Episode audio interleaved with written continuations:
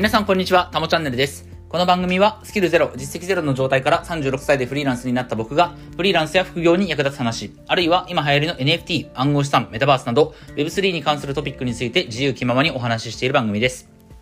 はい、ということで今日も早速やっていきましょう。今日のタイトルはですね、CNP は僕のお守りというテーマで話をしたいと思います。えこれは2日ほど前、3日ほど前かな？え今日金曜日ですから、え今週の火曜日だったかな？えー LLAC、今月末にね、いよいよリリースを迎えることになる、えー LLAC、 Live Like A Cat の、えーファウンダー周平さんと、あとはイケハヤさんですね。この2人が、行ったその NFT のマーケティングセミナーに僕も参加をしたんですけれども、まあその中でもあった話ですし、翌日のえーイケハヤさんのボイシーでもありましたけど、イケハヤさんのボイシーの対談、あ、ボイシーのタイトルは、えー LLAC はあなたの保険ですというようなタイトルだったと思いますけど、僕はね、えー僕はこれと同じ感覚を、えー CNP に対して、まあ持ってるんですね。で、実は全く、これはそのお二人が、あの、マーケティングセミナーの中で対談してたんですけども、その中で、まあ言ってた、その LLAC は保険っていうね、その概念と、まあ全く言葉は違いますけど、同じだなっていうふうに思ったんですよね。僕はずっと、えーこの CNP を、えー自分自身のお守りみたいなものとして、まあ、扱ってるというか、自然とそういった気持ちが出てきたんですよね。えー CNP っていうのは今日本のジェネラティブ NFT コレクションで一番規模の大きい、えーフロア価格、最低販売価格、取引価格も高い、えー NFT ですよね。で、この CNP を、えー持ってることは僕にとってお守りなんですと。そして、えーこれから初めて LLAC というものをね、今月リリースに、あ今月末にリリースされるわけですけど、LLAC というものを、えー初めて、えー手にする。NFT を今まで買ったことない人が、初めての NFT として LLAC、リブライカーキャットを手にすると。そうすると、おそらく多くの人にとって、えー LLAC は、まあ、お守りであり、えー保険になると思うんですよ。多分、まあ、そうなると思います。で、これどういう感覚かっていうと、この今のその CNP、CNP とか LLAC っていうのは、その、まあ今はね、えー今、これから、あ、そうだな、これを話しといた方がいいと思うけど、えー今から CNP を買買う人にとっては、えーすぐにこの CNP がお守りっていう感覚にはならないんですよね。おそらくならない。でも、LLAC はまだリリースされてない、これからリリースを迎える、えーコレクションなんで、今から、えー NFT、LLC を手にする人にとっては LLC はお守りになる。うん。でも今から CNP を手にする人はお守りにはならないんですよ。なぜ僕が、にとって CNP はお守りになってるかっていうと、これは僕が半年前に CNP を買ったから、これは僕にとってお守りになってるっていうことなんですよね。うん。ちょっと話が複雑になってきたんで、ちょっとまあ、あの、わかりやすくいあの説明していきますけれども、えっ、と、この CNP というのは、僕は、えー半年前に7万円で、6体の CNP を、7万円でお迎えしました。えっ、と、当時の価格もイーサでわかんないんだよな。何イーサだったかちょっと全然わかんなくなってくるんですけど、えー7万、日本円建てで7万円ぐらいで購入して、えー今の価格が、えー直近の価格ちょっと覚えてないんですよね。今 2. 2.4イーサか、1体、1体あたり2.4イーサぐらいだったんで、でも日本円に計算し直すのがめんどくさいから、えーちょっとまあ記憶にある最高値で計算するんですけど、最高値、えー CNP は、僕の持ってる CNP、これ6体で、えー、350万円ぐらいになったのかな？うん。7万円で買ったものが、えー350万円ぐらいまで、えー価格が上昇しました。うん。1体あたりでいくと57万円まで、えー上がったんですね。えー1万円ちょっとで購入した NFT。1体あたり1万円ちょっとで購入した NFT が57万円になった。まあ3体、あ、6体合わせると350万円ぐらいになったと。今多分200、200、まあ200何十万円だと思うんですよね、おそらく。うん、6体合わせて。うん。というような、えー価格の変化があったと。半年間でそれだけね、えー価格が上がった。僕自身は多分、えーまあ60倍か70倍ぐらいの、えー価格上昇率だったと思いますけど、えーこの CNP を一番最初の価格、初期ミントで手にした人、つまり0.001イーサで購入できた人っていうのは、えーまあ最大3300倍ぐらいの、まあ、利益を得たっていうことになるんですよね。一番最最高値は確か3.34イーサぐらいまで CNP 上がったと思いますから、3340倍の利益を得たっていうことになるんですよね。うん、で、こういった、こういった、ものすごい、その価格の上昇。まあ、何倍どころじゃなくてね、何十倍、何百倍、まあ時には何千倍みたいな。そういった価格の変化を、まあ、成し遂げたような NFT、これを初期の段階で、これはね別に一時販売、0.001イーサの激安の販売でなくてもいいんですよ。僕みたいに、本当にあの、僕は、えっとね、1週目、CNP がリリースされて1週目、え、3日目か4日目ぐらいに買ったんですよね。二次、あの、二次流通で。なのでまあ僕は、あの、数百円で手にすることはできなくて、実際7万円っていう初期コストはかかってるんですけれども、とにかくこう、初期の非常に安い段階で NFT を購入して、え、それがまあ、数、数日、数ヶ月ぐらい、えまあ、数日で上がるってこともね、まあ、数日で上がることあるんですよね。青パンダパーティーなんかは本当に1週間ぐらいでものすごい価格が伸びましたから、まあ、そういったケースも出てきてはいるんですけれども、うん。まあ、数日、数週間、数ヶ月かけて、えー、まあ、数十倍、数百倍、数千倍に価格が膨れ上がった。こういった NFT は自分にとってお守り足り得ますし、保険になるんですよ。うん。これどういうことかっていうと、要は、僕にとって CNP ってもともと7万円の投資しかしてないんですよね。7万円で6枚のデジタル画像を買っただけなので、まあ7万円っていう金額は決して安くはないんですけれども、まあなくなっても、うん、まあ死ぬことはないっていう金額ですよね。7万円がなくなっても死ぬことはないと。うん。要は、ほとんどタダで手に入れたような価格のものが、今現在、まあちょっと最高値の話を、僕が持ってた段階の時点での、えー、最高値の話をしますけど、350万円ぐらいまで上がったわけですよ。うん。これってすごい話ですよね。7万円のお金だと、まあ、1ヶ月分の家賃かなみたいな感じですけど、それが350万円になったとすれば、それはものすごいお金じゃないですか。うん、生活費にもし当てるとしても、まあ1年ぐらい生きていくこともできるかもしれないし、何かこう新しいチャレンジをしようと思った時にも、350万円のお金があれば十分なチャレンジができますよね。っていうか350万かかるチャレンジって、まあぶっちゃけ何なんだろうなっていうふうに思うぐらいなんですけれども、うん。留学もできるかもしれないよね。ちょっと短期の留学とかであれば。そういったレベルのことができますよね。うん。で、まあ、あるいは本当にこう、僕みたいにフリーランスで働いてると、その、月々の収入がね、まあ、大きく変動しますし、まあ、ガクッと下がることだってありますよね。そういった時の、まさにこれはまあその意味ではお守りというか保険だと思うんですけど、生活費のまあ保険にもなるかもしれない。うん。これはつまり、その、めちゃくちゃ安い価格で購入した NFT が、こう、いつの間にか、まあ半年ぐらい経って、まあ数十倍、数百倍、数千、あ、数千倍のね、え価格上昇を、あの、経て、価格がついてると、高い価格がついてる。これって、その自分にとって、すごく、お守りっていう実感が出てくるんですよ。うん。もともとは、要は自分は、その原資ほぼゼロで、すね、初期投資の価格はほぼゼロ。まあ僕は7万円ですけど、たったそれだけの価格しか投じてないものが、いつの間にかこう自分の、その、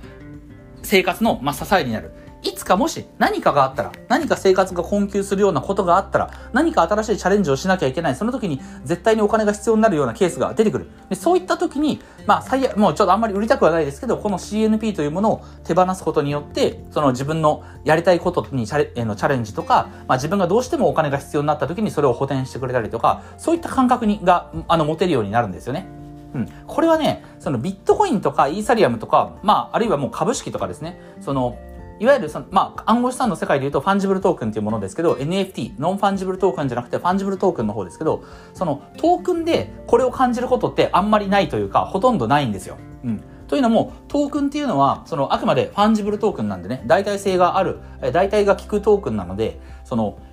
トークン自体に別に愛着も何もないわけですよ。まあこれは株式とかも一緒で別にその株式自体に自分が購入した株の自体に別に愛着ってないんですよね。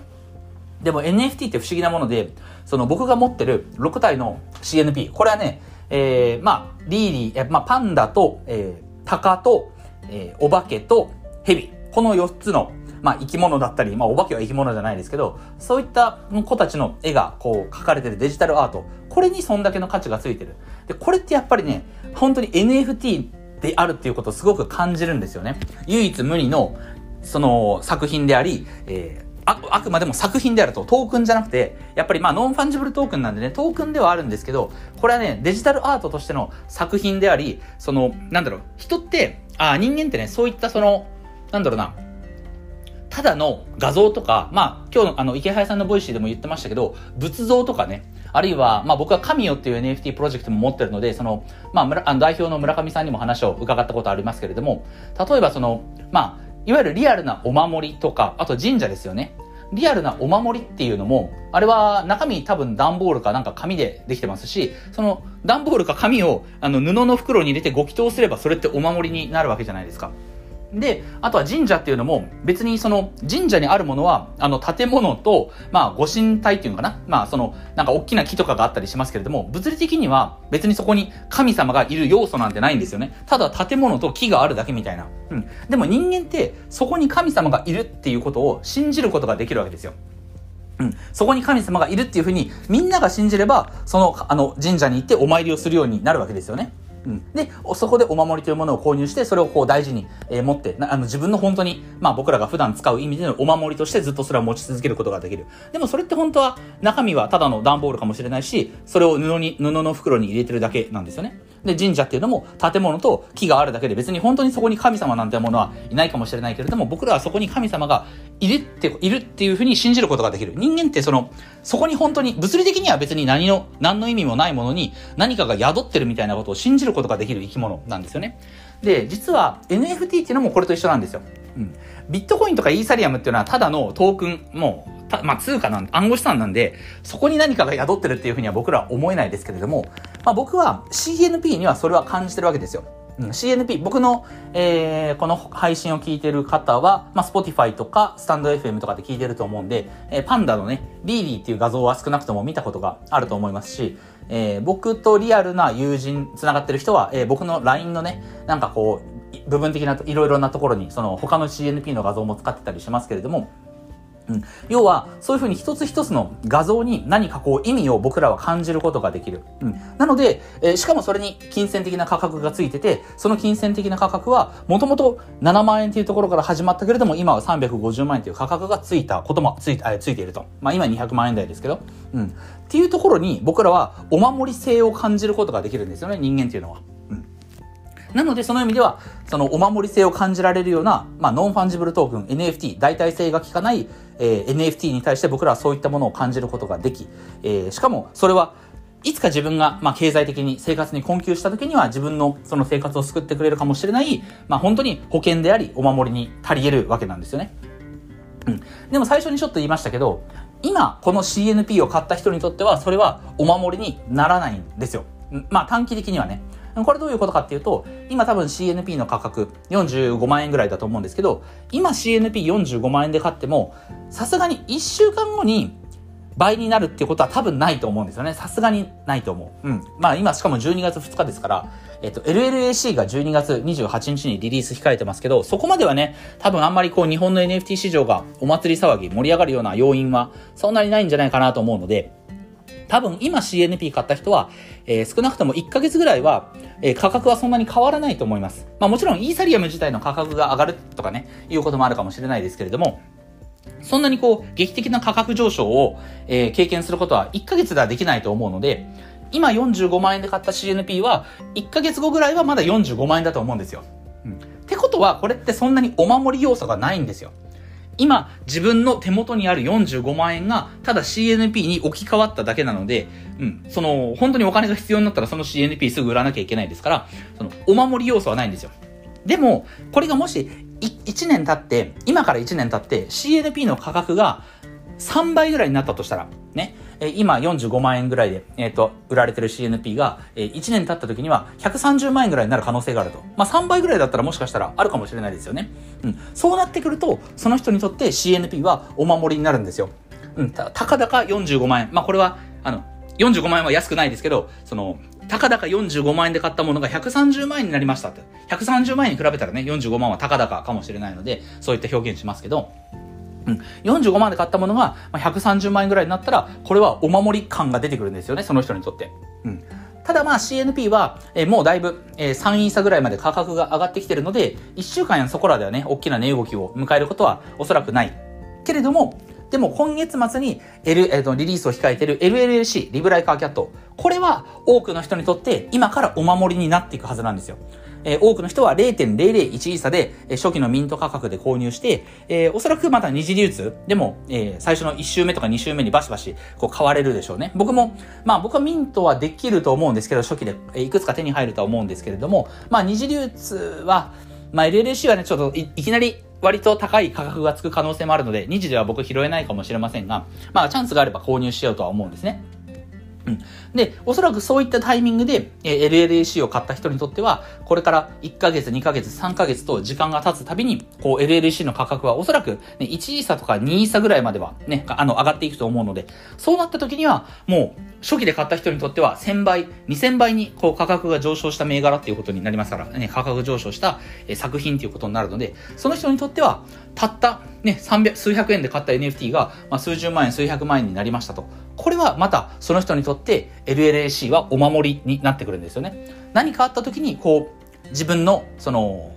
心の支えになるというか、この LLAC があることによって、まあ自分もまた新しい挑戦できるかもしれない。何か挑戦に失敗したとしても、まあ最悪の場合、この LLAC を手放したら、まあ一応自分の生活が守られるだけのお金は手に入ると。うん。まあお金のために、ね、自分の生活費の補填とかチャレンジのために LLAC を買うわけではないですけれども、要は何かあった時には、その自分の、え、身を守ってくれる可能性がある。生活を守ってくれる可能性がある。まあその意味では確かに保険っていう言葉もまあ適切ですよね。保険であったり、僕はお守りっていう言葉が結構自分の中ではしっくりきてるんですけれども、うん、自分にとって CNP は、え、お守りですし、え今月末に、まあ、まだね、リリースされたばかりの安い価格で LLAC を手にする人にとっては、おそらく、えー、保険になったり、お守りになったりするんじゃないかなと思います。うん。僕たちはそういった、その、えトークンみたいなね、無機質なものではなくて、NFT、ノンファンジブルトークンという、そのデジタルのね、イラストがついてるものに、こう、お守り性を感じることができて、えー、そしてそれは実際に価格がついて、えー、まあ、それなりに価格が伸びてくれば、自分にとって本当にお守りになり得る。うん、自分の生活を守ってくれる可能性があるものになるということが、えー、僕自身、え、CNP を持ってて感じることですし、えっ、ー、と、まあ、イケハヤさんと周平さんの、まあ、対談とかイケハヤさんの Voicy 聞いて改めてね、えそこを、え実感したという感じですね。うん。なので、まあ、こう、そういった体験をしてみたい人は、まずね、この LLAC は、えー、今月末にリリース控えてます。えー、もう今から何かアクションを起こして、えー、0.001イーサの初期ミントを狙うっていうのはなかなか難しいと思うんですけれども、まあ、二次流通で手に入れるっていうのは、最初、初期にね、初期の段階で二次流通で手に入れるっていうのは可能、可能だと思いますんで、えー、興味がある方は、えー、今からイーサリアム準備して、えー、メタマスク作って準備しておくといいんじゃないかなと思います。うんで、ここでね、本当に僕の怠慢、ここでね、あの、そういった、あ暗号資産の買い方とか、メタマスクの、えー、作り方とか、えー、解説してる、こう、ブログとか YouTube があるんで、えー、ぜひ、あの、そのリンクを見てみてくださいと、概要欄に貼っときますんで、ってみたいみたいなことをね、言えればいいんですけれども、ちょっと本当にね、そこをサボっているのでね、本当にバカだなと。こういうふうにせっかく音声配信してる中でね、こう皆さんに、あの、その実際の手順とかを分かりやすく伝える機会をね、えー、こうやって音声配信で、えー、そういった機会は作ってるのに、その